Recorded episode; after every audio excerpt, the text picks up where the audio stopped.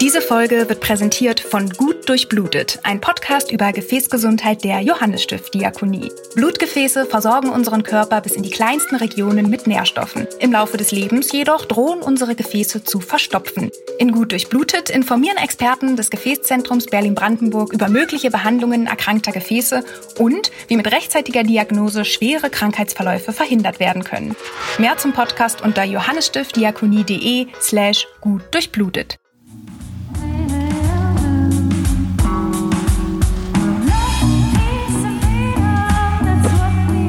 Wir.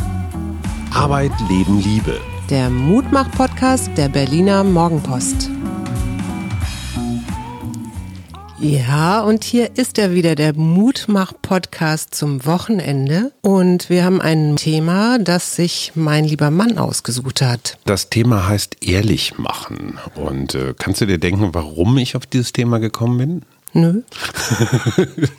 Danke. Im Moment ist ja gerade so, so eine Phase von oh, Müdigkeit und auch so eine Art Genervtheit, so ein Gefühl, auch ein bisschen von verarscht werden, glaube ich, so. Was machen die da eigentlich mit ihrer Impfstrategie und was soll ich eigentlich noch glauben? Ich habe auch ein bisschen Überblick verloren, welcher Impfstoff hilft jetzt eigentlich in, zu wie viel Prozent, wann und wogegen und was ist mit diesen Antikörperimpfstoffen und warum ist der russische Impfstoff, über den wir uns totgelassen gelacht haben, jetzt auf einmal doch gut. Und ich habe ein bisschen das Gefühl, wir erzählen uns alle so ein bisschen Geschichten im Wesentlichen auch über uns selbst. Und ist so ein Punkt erreicht, wo es hilft zu sagen, stopp, was mache ich hier eigentlich? Warum gebe ich nicht einfach zu, dass ich mal erschöpft bin? Und das ist ein ganz praktisches Beispiel. Unser Mutmach-Podcast, wir sagen uns ja immer mal wieder, wenn wir zu sehr ins Negative abdriften, hey Schatz, das ist ein Mutmach-Podcast. Und ich merke manchmal dann auch, so wie mein kleines Teufelchen sagt, ich will jetzt aber keinen Mut machen, ich will jetzt rumpesten und pöbeln. Das hast du natürlich nie. Doch, ne? das habe ich auch. Ich bin auch manchmal ermüdet und erschöpft und denke, okay, worüber wollen wir eigentlich noch reden? Klar habe ich das und ich finde es auch völlig gut. Ich möchte tatsächlich mit dir eine Folge mal machen, wo wir rumpöbeln. Die Pöbelfolge. Ja. Gut, mal gucken, wie viel Hörer uns das kostet. Also ich stelle zum Beispiel fest, für mich ganz klassisches Thema die Projektion. Ja, wenn ich mit dir schimpfe oder mit unserem Kleinen, dann ist das ganz klassisch häufig eigentlich mein Schatten, meine Projektion. Mhm. Wenn ich finde, was weiß ich, irgendwas ist unaufgeräumt oder warum ist denn das schon wieder nicht oder so, wie es ist, dann merke ich ganz häufig, wenn ich mir das genauer und vor allen Dingen mit radikaler Ehrlichkeit angucke, in Wirklichkeit ist das so meine eigene Unzulänglichkeit, die ich dann auf dich oder das Kind oder wen auch immer projiziere und ähm, das dann so abarbeite durch diesen Furor. Mhm, äh, mein, mein Lieblingsthema ist ja, ich habe das Gefühl, ich tue mehr als alle anderen. Ne? Ich muss hier immer alles alleine machen, mhm. was natürlich totaler Kokolores ist. Aber äh, das ist so meine Story, in die ich mich wahnsinnig gut reinsteigern kann. Ich sehe mich nur noch umgeben von irgendwelchen Faulpelzen und Nutznießern meiner großen energetischen Leistung Bewertung und gib einfach mal zu, dass das stimmt, Schatz. Das stimmt. Du, ich, du, du bist. Ich, ich weiß nicht genau, du findest das jetzt. Aber ich habe genau das gemacht, was du wolltest. Ich habe gesagt, das stimmt. Wie findest du das wirklich? Jetzt mal ehrlich. Äh, manchmal ja. Jetzt mal, äh, jetzt mal ehrlich. So geht es ja schon los. Das bedeutet eigentlich, dass ich bislang unehrlich war. Jetzt mal ehrlich, was sagt dir das Thema? Das Interessante war, ich habe das erste, was mir einfiel, war eigentlich eine Lüge.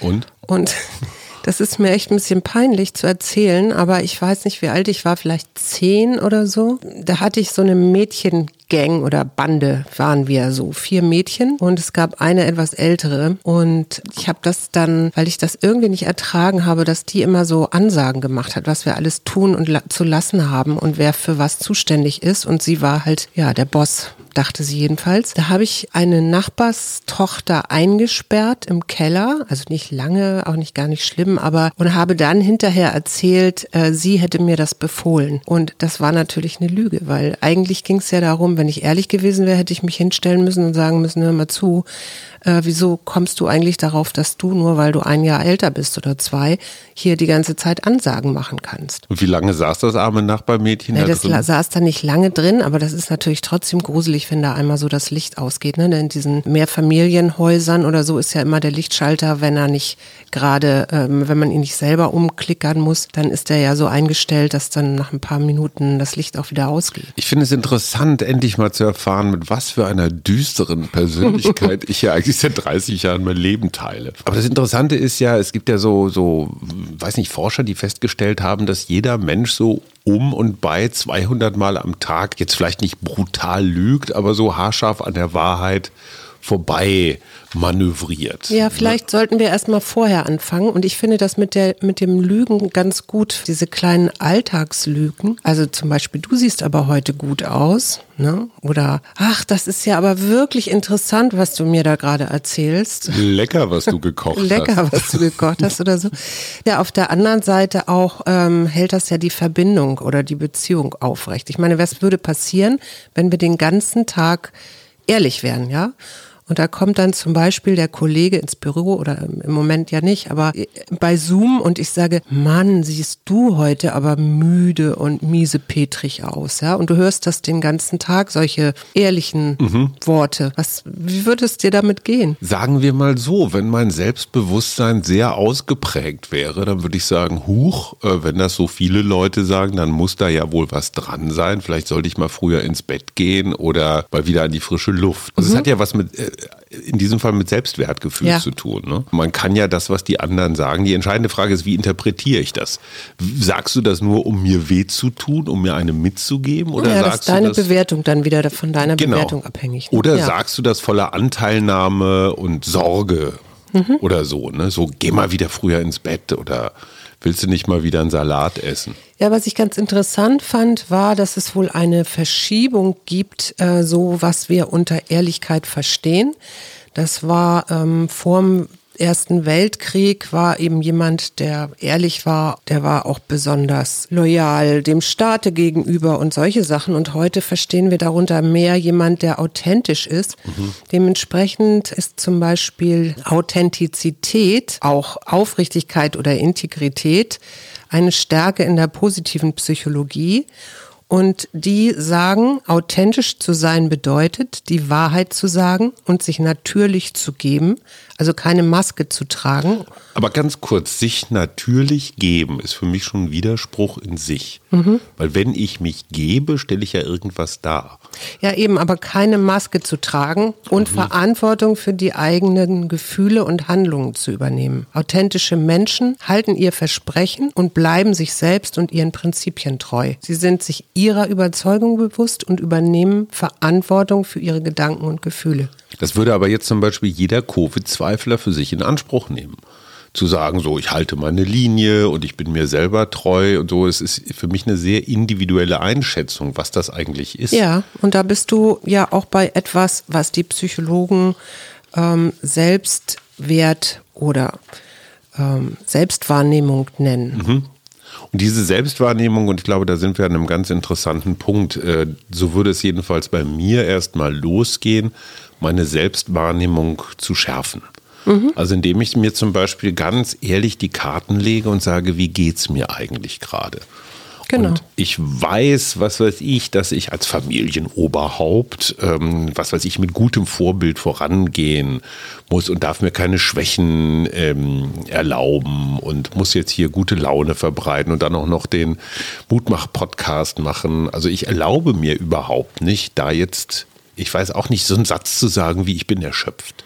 Ja. Das würde ich als Schwäche interpretieren. Im Grunde ist es ja eine Form, äh, ist es ja Persönlichkeitsentwicklung, ja. Und in der Persönlichkeitsentwicklung gibt es sozusagen drei Säulen. Die erste und da bist du, bist du bei dem, was du jetzt gerade eben so Akzeptanz oder so genannt hast, da bist du bei der Selbsterkenntnis, ne? Also bewusst zu werden, was sind meine eigenen Stärken, aber mhm. eben auch Schwächen oder Glaubenssätze, die mein Verhalten bestimmen.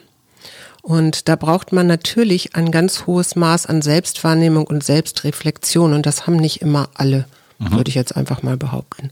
Für mich ist auch so ein anderer Punkt, ich möchte auf gar keinen Fall als Corona-Leugner, Zweifler, Gegner wahrgenommen, wahrgenommen werden. Mhm. Insofern, wenn ich jetzt so Bedenken habe, was bestimmte politische Entscheidungen oder sowas angeht, schlucke ich die lieber runter, weil ich nicht ins Lager der anderen gezählt werden will. Mhm. Weißt du? Also Ja. man könnte jetzt, also ich habe tatsächlich ein echtes Problem jetzt, das, das Impfstoffdebakel, so wie es heißt, tatsächlich aufzunehmen und auch als Journalist zu kritisieren, weil ich das Gefühl habe, ich spiele den Falschen in die Hände.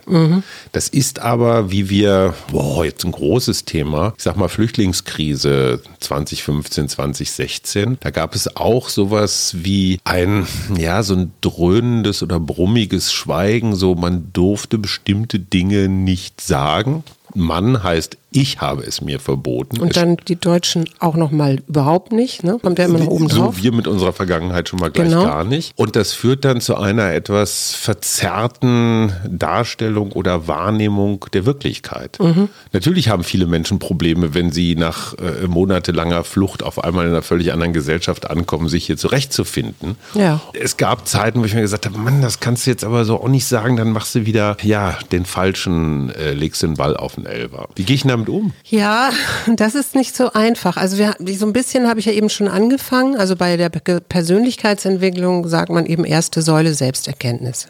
Ja, erstmal überhaupt bewusst machen oder wie du so schön in Westfalen immer sagst, nach, nackig machen. Selbst reflektieren und das erfordert natürlich auch ganz schön viel Mut, nämlich sich selbst kritisch zu betrachten, wo etwas zum Beispiel in deinem Leben nicht so gut läuft. Ne? Hast du da ein Beispiel gerade?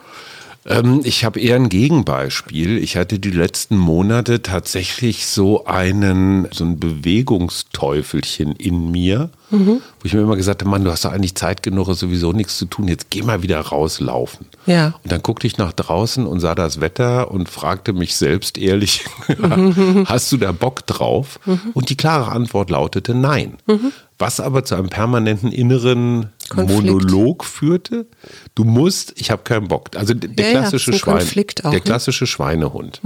So und dann sagst du jetzt, Was sage ich jetzt? Du, du fragst jetzt nach diesen drei Säulen wieder weiter, oder? Also im Grunde ist es doch so, es geht ja erstmal darum, so einen Status quo festzustellen, ja? Also was ist gerade und das vielleicht wertfrei. Also nicht zu bewerten, ne? Ein Schweinehund würde ja wieder bewerten oder, ne? Da bin ich ja wieder so ein bisschen in der Bewertung drin absolut. ähm, sondern erstmal festzustellen, da gibt es irgendwie eine Diskrepanz und wo könnte hier ein Potenzial vielleicht auch für eine Veränderung oder Verbesserung liegen? Äh, Ja, das wüsste ich auch gern. Das sind dann immer so Kompromissgeschichten, dass ich zum Beispiel sage, wenn, wenn ich dann schon mal Lust habe, rauszugehen, dass ich dann einfach länger draußen bin. Also dass ich die Strecke, die normale, ich sage jetzt mal Laufstrecke, einfach ein bisschen verlängere. Also, dass du nur jeden dritten Tag dafür aber dann länger läufst. ja, zum oder dass Beispiel. ich, ja, oder dass ich bestimmte Aktivitäten nach, nach innen verlege und überlege, was würde mir Spaß machen. Ich bin halt jetzt nicht so der Bildschirmturner. Ne? So. Jetzt, ist, jetzt hast du ja ein Beispiel gewählt, das jetzt eher was mit Verhalten zu tun hat, also wo du was machen kannst oder dadurch was verändern willst oder so. ne? Aber du könntest natürlich auch, wenn es um was anderes ginge, erstmal gucken, was kann ich gut, also wie sehe ich mich selbst und was funktioniert nicht so gut und warum und warum glaube ich, dass ich das gut kann und wie sieht das vielleicht auch jemand anders, ja. Für mich war da zum Beispiel der Kompromiss gemeinsames Spazierengehen. Ne? Genau. Das ist jetzt kein Joggen, aber es ist trotzdem frische Luft, Helligkeit, Bewegung und zwei Stunden spazieren gehen, da kommt man auch auf, was weiß ich, sechs, sieben, acht Kilometer. Also es ist jetzt auch nicht so schlecht. Das ist zumindest fürs Herz-Kreislauf-System mal ein bisschen was. Manchmal geht's ja auch so darum, ehrlich machen heißt ja auch, ich fühle mich zum Beispiel extrem belastet, weil ich das Gefühl habe, ich mache hier den Haushalt allein, die Kinder und dann mache ich auch noch meine Arbeit oder so. Ne? Und wo bleibt da eigentlich Zeit für mich oder so? Und dann könnte man, so ein Energiekuchen nennt sich das, also man könnte sich so einen Kreis aufmalen und dann mal für die, eins, die einzelnen Bereiche, die ich bedienen muss, aufschreiben daneben und mir dann mal überlegen, wie groß ist das Tortenstück für ich gehe einkaufen, also alles, was hier so den Haushalt angeht. Wie groß ist mein Tortenstück bei Familie? Wie groß ist das für die Arbeit und vielleicht noch Beziehung?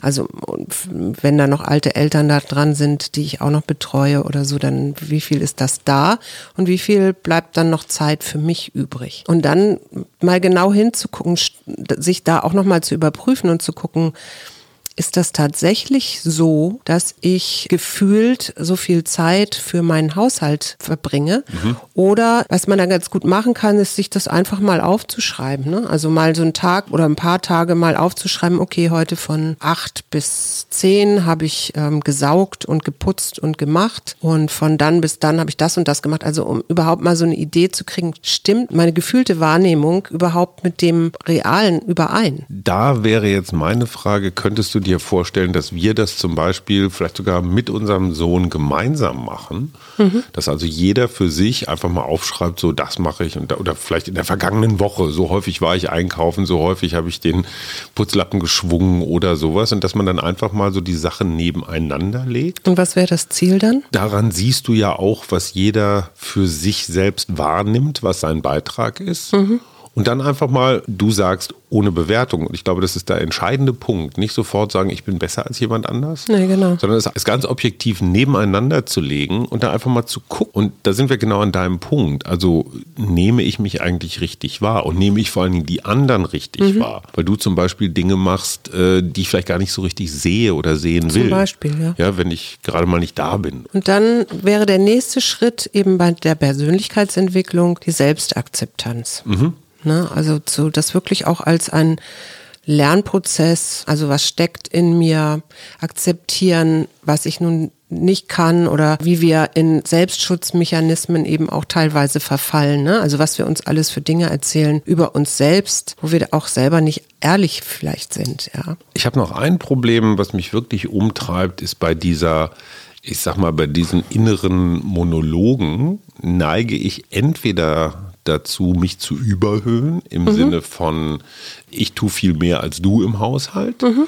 Oder aber mich runterzumachen, so von wegen, oh, ich bin eine faule Sau, ich war schon wieder nicht laufen. Mhm. Also es ist, es ist immer eins von beiden. Diese Selbstüberschätzung, die du eben als erstes hattest, da gibt es eine ganz interessante Studie. Und zwar hat man da geschaut, Menschen, die sich überbewerten, ja, mhm. die sagen, ach, das mache ich doch mit links und dann habe ich auch dies hier und jenes und sich da wirklich auch selber so ein bisschen belügen eigentlich, werden aber von anderen besser, wie sagt man, wahrgenommen oder ne? Also also die Lüge wirkt, wirkt. sich aus, zum mhm. Beispiel auf die Karriere, mhm. zum Beispiel bei Bankmanagern oder so. Glaube ich sofort. Und das ist aber am Ende des Tages so ein selbstwertdienliches Verhalten auch. Ne? Also das heißt, wenn ich mich irgendwo bewerbe und sage, boah, in dem Praktikum, das ich da gemacht habe, da durfte ich ganz viel und da habe ich fast das Unternehmen allein gesteuert. Ja, genau. Was nicht stimmt. Oder ich kann auch sagen, ja, in dem Praktikum habe ich eigentlich nur Kaffee gekocht und äh, Aber es gibt ja, gibt ja wirklich Leute, die das tatsächlich auch von sich glauben. So. Und das ist dann manchmal so dieser Moment, wo man dann daneben steht und dann wird irgendwer befördert und man fragt sich, wieso denn eigentlich gerade dieser Mensch? Dieser ähm, Vogel. Also die Idee, die dahinter steckt, ist, dass wir wir, indem wir quasi diese Selbstüberschätzung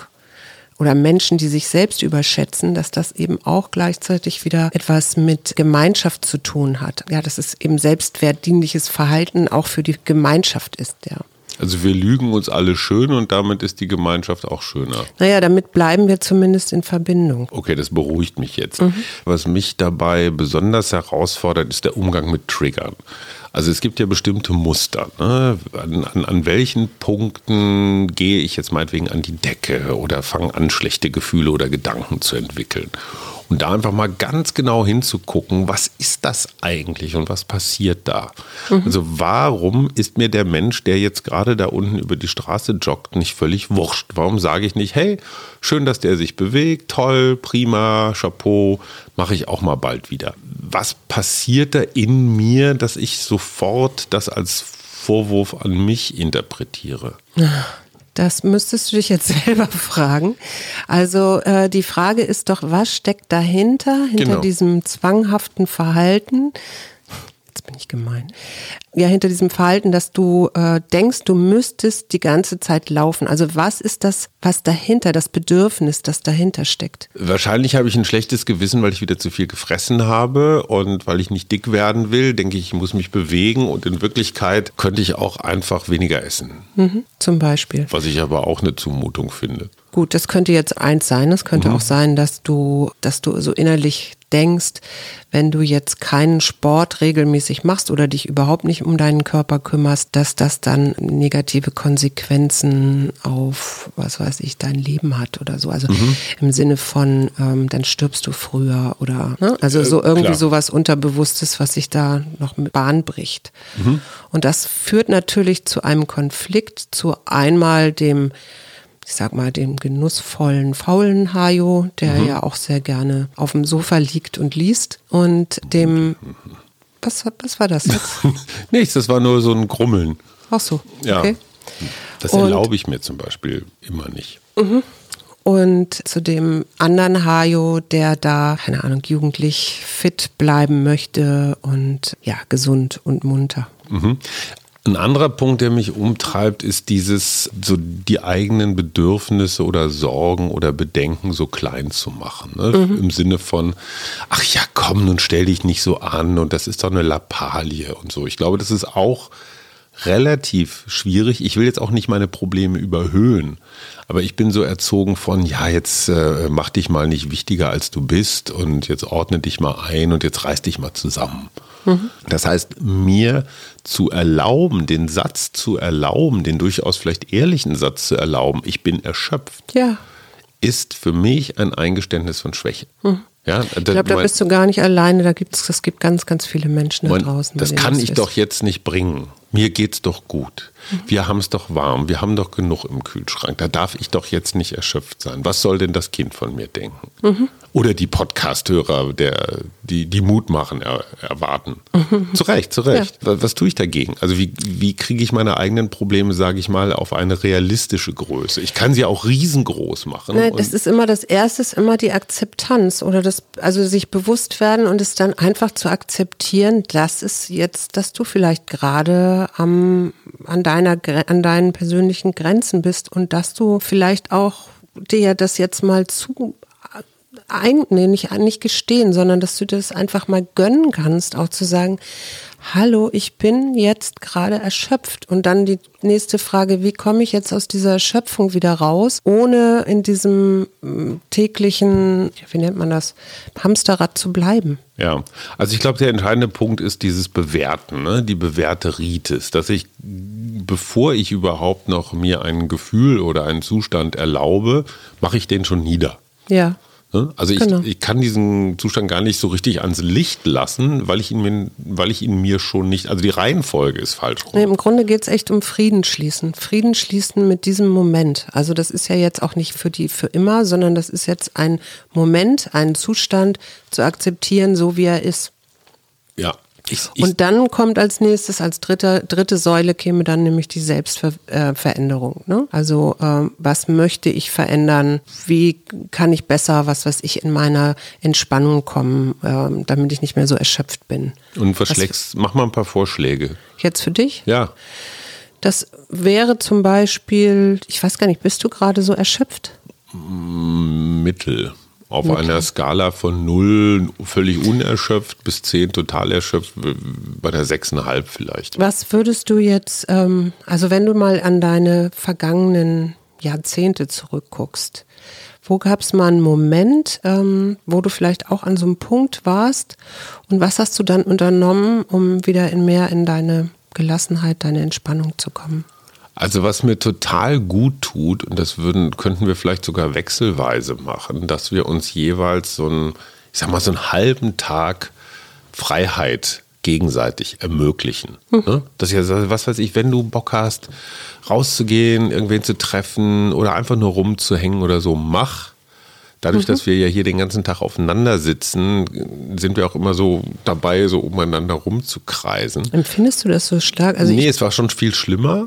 Aber trotzdem einfach mal dem anderen zu sagen, so pass auf, ey, ich lasse dich jetzt total in Ruhe, ja, mhm. ähm, mach was Aber das wäre ja wieder was, was, was dann mit mir in Verbindung mit mir passieren würde. Aber ich frage dich jetzt nochmal, was hat dir in der Vergangenheit geholfen, um wieder mehr ähm, runterzufahren und in deine Entspannung zu kommen?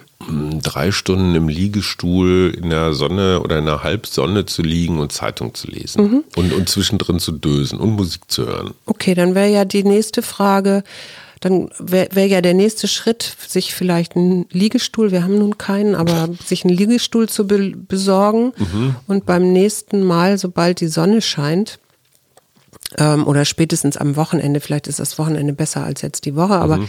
äh, sich dann diese drei Stunden wirklich zu nehmen. Und wenn du natürlich draußen im Moment vielleicht nicht unter zu vielen Decken verschwinden willst, dann zumindest weiß ich, dein Schlafzimmerfenster hat am Nachmittag wunderbare Sonne und du könntest dich da in so eine Art Liegestuhl setzen und dann drei Stunden lang die ganze Familie würde ich in Ruhe lassen, mhm. entspannt lesen. Abgemacht. Wir halten euch auf dem Laufenden, ob das Experiment funktioniert hat.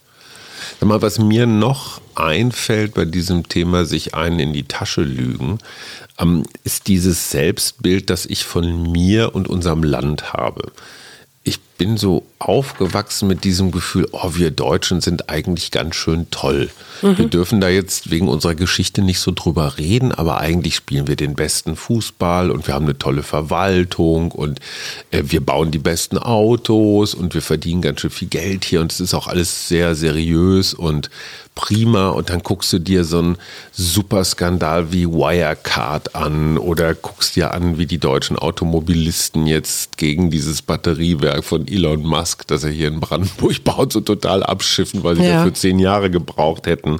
Der deutsche Fußball taucht auch nichts. Die Verwaltung, wie wir alle gemerkt haben, ist auch im Wesentlichen damit beschäftigt, sich selbst zu verwalten. Das Land, das ich wahrnehme, in mhm. dem ich lebe, ist auch gar nicht so, wie es ist. Ich möchte das aber auch jetzt irgendwie nicht so runter machen, weil ich mir denke, ey, das ist vielleicht auch nicht so hilfreich, wenn wir jetzt alle so eine Grundsatzfragen stellen. Ja. Du guckst, du guckst ja, mich frag, hilflos an. Ich warte jetzt auf deine Frage, weil. Das ist die Frage. Also ich habe eine, eine, eine schräge Wahrnehmung von dem, was was wir hier in Deutschland zu leisten imstande sind und was wir wirklich leisten. Also das, was wir uns erzählen und was wir wirklich ja, leisten, ja, sowas? Ja. Mhm. Aber ich verstehe immer noch nicht, wo da dein Problem ist. Also ich meine, das haben wir doch alle und ich. Diese Wahrnehmungsschere, wo ich mir denke, hey, sowas wie Impfstoff verteilen, das müsste doch in einem Logistikprofiland wie Deutschland kein Problem sein. Und es ist aber ein Problem. Irgendwie irritiert das so eine, ja, so eine, wie soll ich sagen, so eine staatsbürgerliche Selbstgewissheit wenn ich in, in irgendwelchen Ländern wohnen würde, wo ich weiß, dass auf den Staat kein Verlass ist und dass nichts funktioniert, mhm. dann habe ich mich damit arrangiert. Aber mhm. ich, ich bin so ein klein wenig enttäuscht. Aber das hört sich so an, als ob du da die Politiker quasi in die Pflicht nimmst und sagst, so lieber Staat, nun macht mal bitte, damit ich mich hier wieder ein bisschen wohler fühle oder damit das mein altes Deutschland ist oder mein Bild von Deutschland irgendwie geprägt wird. Aber du musst doch eigentlich nur jeden Tag hingucken. Also wo funktioniert denn wirklich mal was komplett gut oder so. Ich glaube, da, da ist die persönliche Ebene oder private Ebene, die, die unser Maßstab sein sollte und nicht 80, also 80 Millionen Deutsche, die irgendwie verwaltet werden wollen oder. Naja, vielleicht ist da tatsächlich auch so eine Art Projektion dabei, dass selbst ich die einfachsten Sachen nicht gebacken kriege und das dann einfach so auf das große Land schiebe. Ja, das kann schon. Also es war jetzt aber jetzt eine schonungslose Selbstanalyse. Ich habe übrigens aber, weil wir gerade bei Politik sind, ja, ich habe eine Keynote von Alexander Kwasniewski gefunden, der immerhin Präsident von Polen von 95 bis 2005 war und mhm. sich in dieser Keynote, ich will die jetzt nicht ganz vorlesen, aber auch mit dem ehrlichen Politiker beschäftigt hat. Mhm. Und ich lese dir mal ein Stück vor. Kurzum, ein ehrlicher Politiker folgt einem Pragmatismus, der sich auf Prinzipien gründet und behält bei allem Mut, auch unangenehme Dinge zu sagen, stets eine konstruktive Haltung bei. Tatsächlich ist unverantwortliches Kritikastertum, das eifrig Probleme ohne die Bereitschaft, mögliche Lösungen vorzuschlagen, öffentlich herausstellt, vielleicht die am weitesten verbreitetste Form der Unehrlichkeit in der Politik. Das äh, erinnert mich doch sehr an unsere rechten Freunde, die wahnsinnig gut darin sind, alles Mögliche zu bemäkeln, mhm. aber relativ wenig Lösungen bringen. Ne? Mhm. Das meint er wahrscheinlich. Ja, und er sagt dann weiter, aus diesem Grund ist die tatsächliche Regierungstätigkeit oft der beste Test für die politische Ehrlichkeit. Das finde ich übrigens einen wichtigen Punkt. Äh, viele, ich sag mal, ernstzunehmende auch Politikwissenschaftler sagen, in dem Moment, wo du so außerpolitische Aktivitäten in die parlamentarischen Realitäten reinholst, also siehe AfD, ja, in dem Moment, wo sie mitregieren müssen, wo sie Lösungen, Kompromiss mhm. oder sowas liefern müssen, kommen sie ganz schnell an ihr Ende. Mhm. Und das ist so ein bisschen der Reality-Check. Mhm. In demokratischen Ländern kann der Wähler die Unehrlichkeit derjenigen Politiker, die in der Opposition andere kritisieren, sich aber, wenn sie selbst an der Regierung sind, als ineffizient erweisen, an der Wahlurne abstrafen. Und das, das tun sie oft auch. Zur verlässlichen Probe für die Ehrlichkeit eines Politikers kommt es, wenn er oder sie Ideen verteidigen muss, die zwar unpopulär, aber richtig sind. Mhm. Nicht jeder besteht eine solche Prüfung, vor allem nicht, wenn Wahlen anstehen. Denn nur der unehrliche Politiker setzt Politik ausschließlich mit Beliebtheit gleich. Gut, ähm, daraus lernen wir, dass unangenehme Wahrheiten, die uns wahrscheinlich in den nächsten Wochen noch ein klein wenig erhalten bleiben mhm. werden, diese zu verkünden, relativ viel Mut äh, erfordert, anstatt immer nur rumzumäkeln. Fällt dir denn irgendwie ein Politiker ein, von dem du jetzt sagen würdest, er ist ehrlicher? Also wir sind ja alle nicht ehrlich, das hatten wir ja ganz am Anfang schon. Also es, es ist mir schon fast ein bisschen peinlich, weil es mich so ein bisschen als Fanboy outet, aber Jens Spahn hat am Mittwoch oder Donnerstag der vergangenen Woche einen interessanten Satz gesagt. Und zwar, er habe ähm, auf seiner Pressekonferenz, ich habe ich hab vorher darüber geschrieben, also es ist eine komische Dualität der Ereignisse, als er verkündet hat, so jetzt ist der Impfstoff fertig und jetzt fahren die Laster überall mhm. los und so und so viele Millionen Portionen kriegen wir, hat er selbstkritisch gesagt, das war nicht schlau von mir, ich habe zu viele Hoffnungen geweckt, ich habe zu viele Erwartungen geschürt, mhm. die wir dann nicht eingehalten oder nicht halten konnten, warum auch immer, ob die Schuld jetzt bei EU oder Impfstoffproduzenten nicht völlig wurscht, aber ich habe zu große Erwartungen geschürt. Und das fand ich doch bemerkenswert selbst reflektiert, auch klar, gerade im Vergleich mit Angela Merkel, die ja gleich zweimal im Fernsehen war und dann wieder so echt brutalst rumgemerkelt hat. Ich habe jetzt eigentlich zur Ehrlichkeit nur noch, dass die Ehrlichkeit manchmal auch im Gegensatz zu unseren Grundbedürfnissen steht. Mhm. Ja.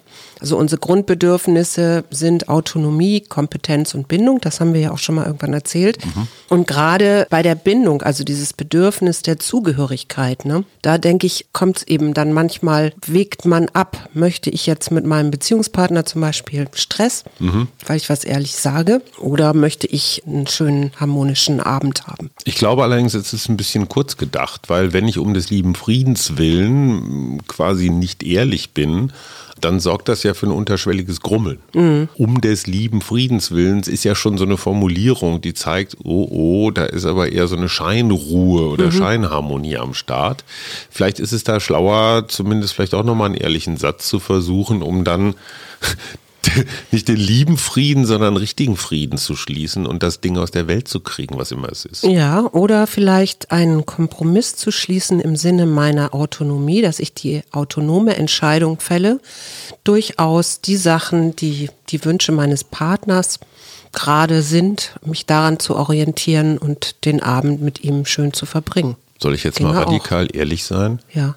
Ich würde mich wahnsinnig freuen, wenn ein paar von euch noch bei steady.fm schrägstrich wir in unsere Community kommen und Mitglieder werden. Und zweitens würde ich mich freuen, wenn wir jetzt hier einen Punkt machen, weil ich muss das alles noch schneiden ja. und produzieren und deswegen würde ich das jetzt einfach hier Darf beenden. Darf ich trotzdem mit Charlie Chaplin enden? Na dann. Der nämlich gesagt hat, als ich mich wirklich selbst zu lieben begann, habe ich aufgehört, mich meiner freien Zeit zu berauben und ich habe aufgehört, weiter grandiose Projekte für die Zukunft zu entwerfen. Heute mache ich nur noch das, was mir Spaß und Freude bereitet und ich liebe und mein Herz zum Lachen bringt, auf meine eigene Art und Weise und in meinem Tempo. Heute weiß ich, das nennt man Ehrlichkeit. Damit schicken wir euch in ein radikal ehrliches, aber gleichzeitig auch liebevolles Wochenende. Tschüss. Und tschüss bis am Montag.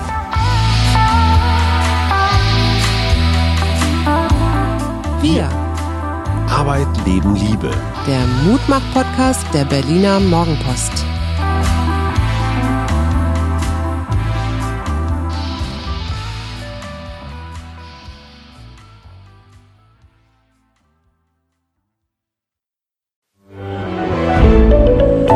Ein Podcast von Funke.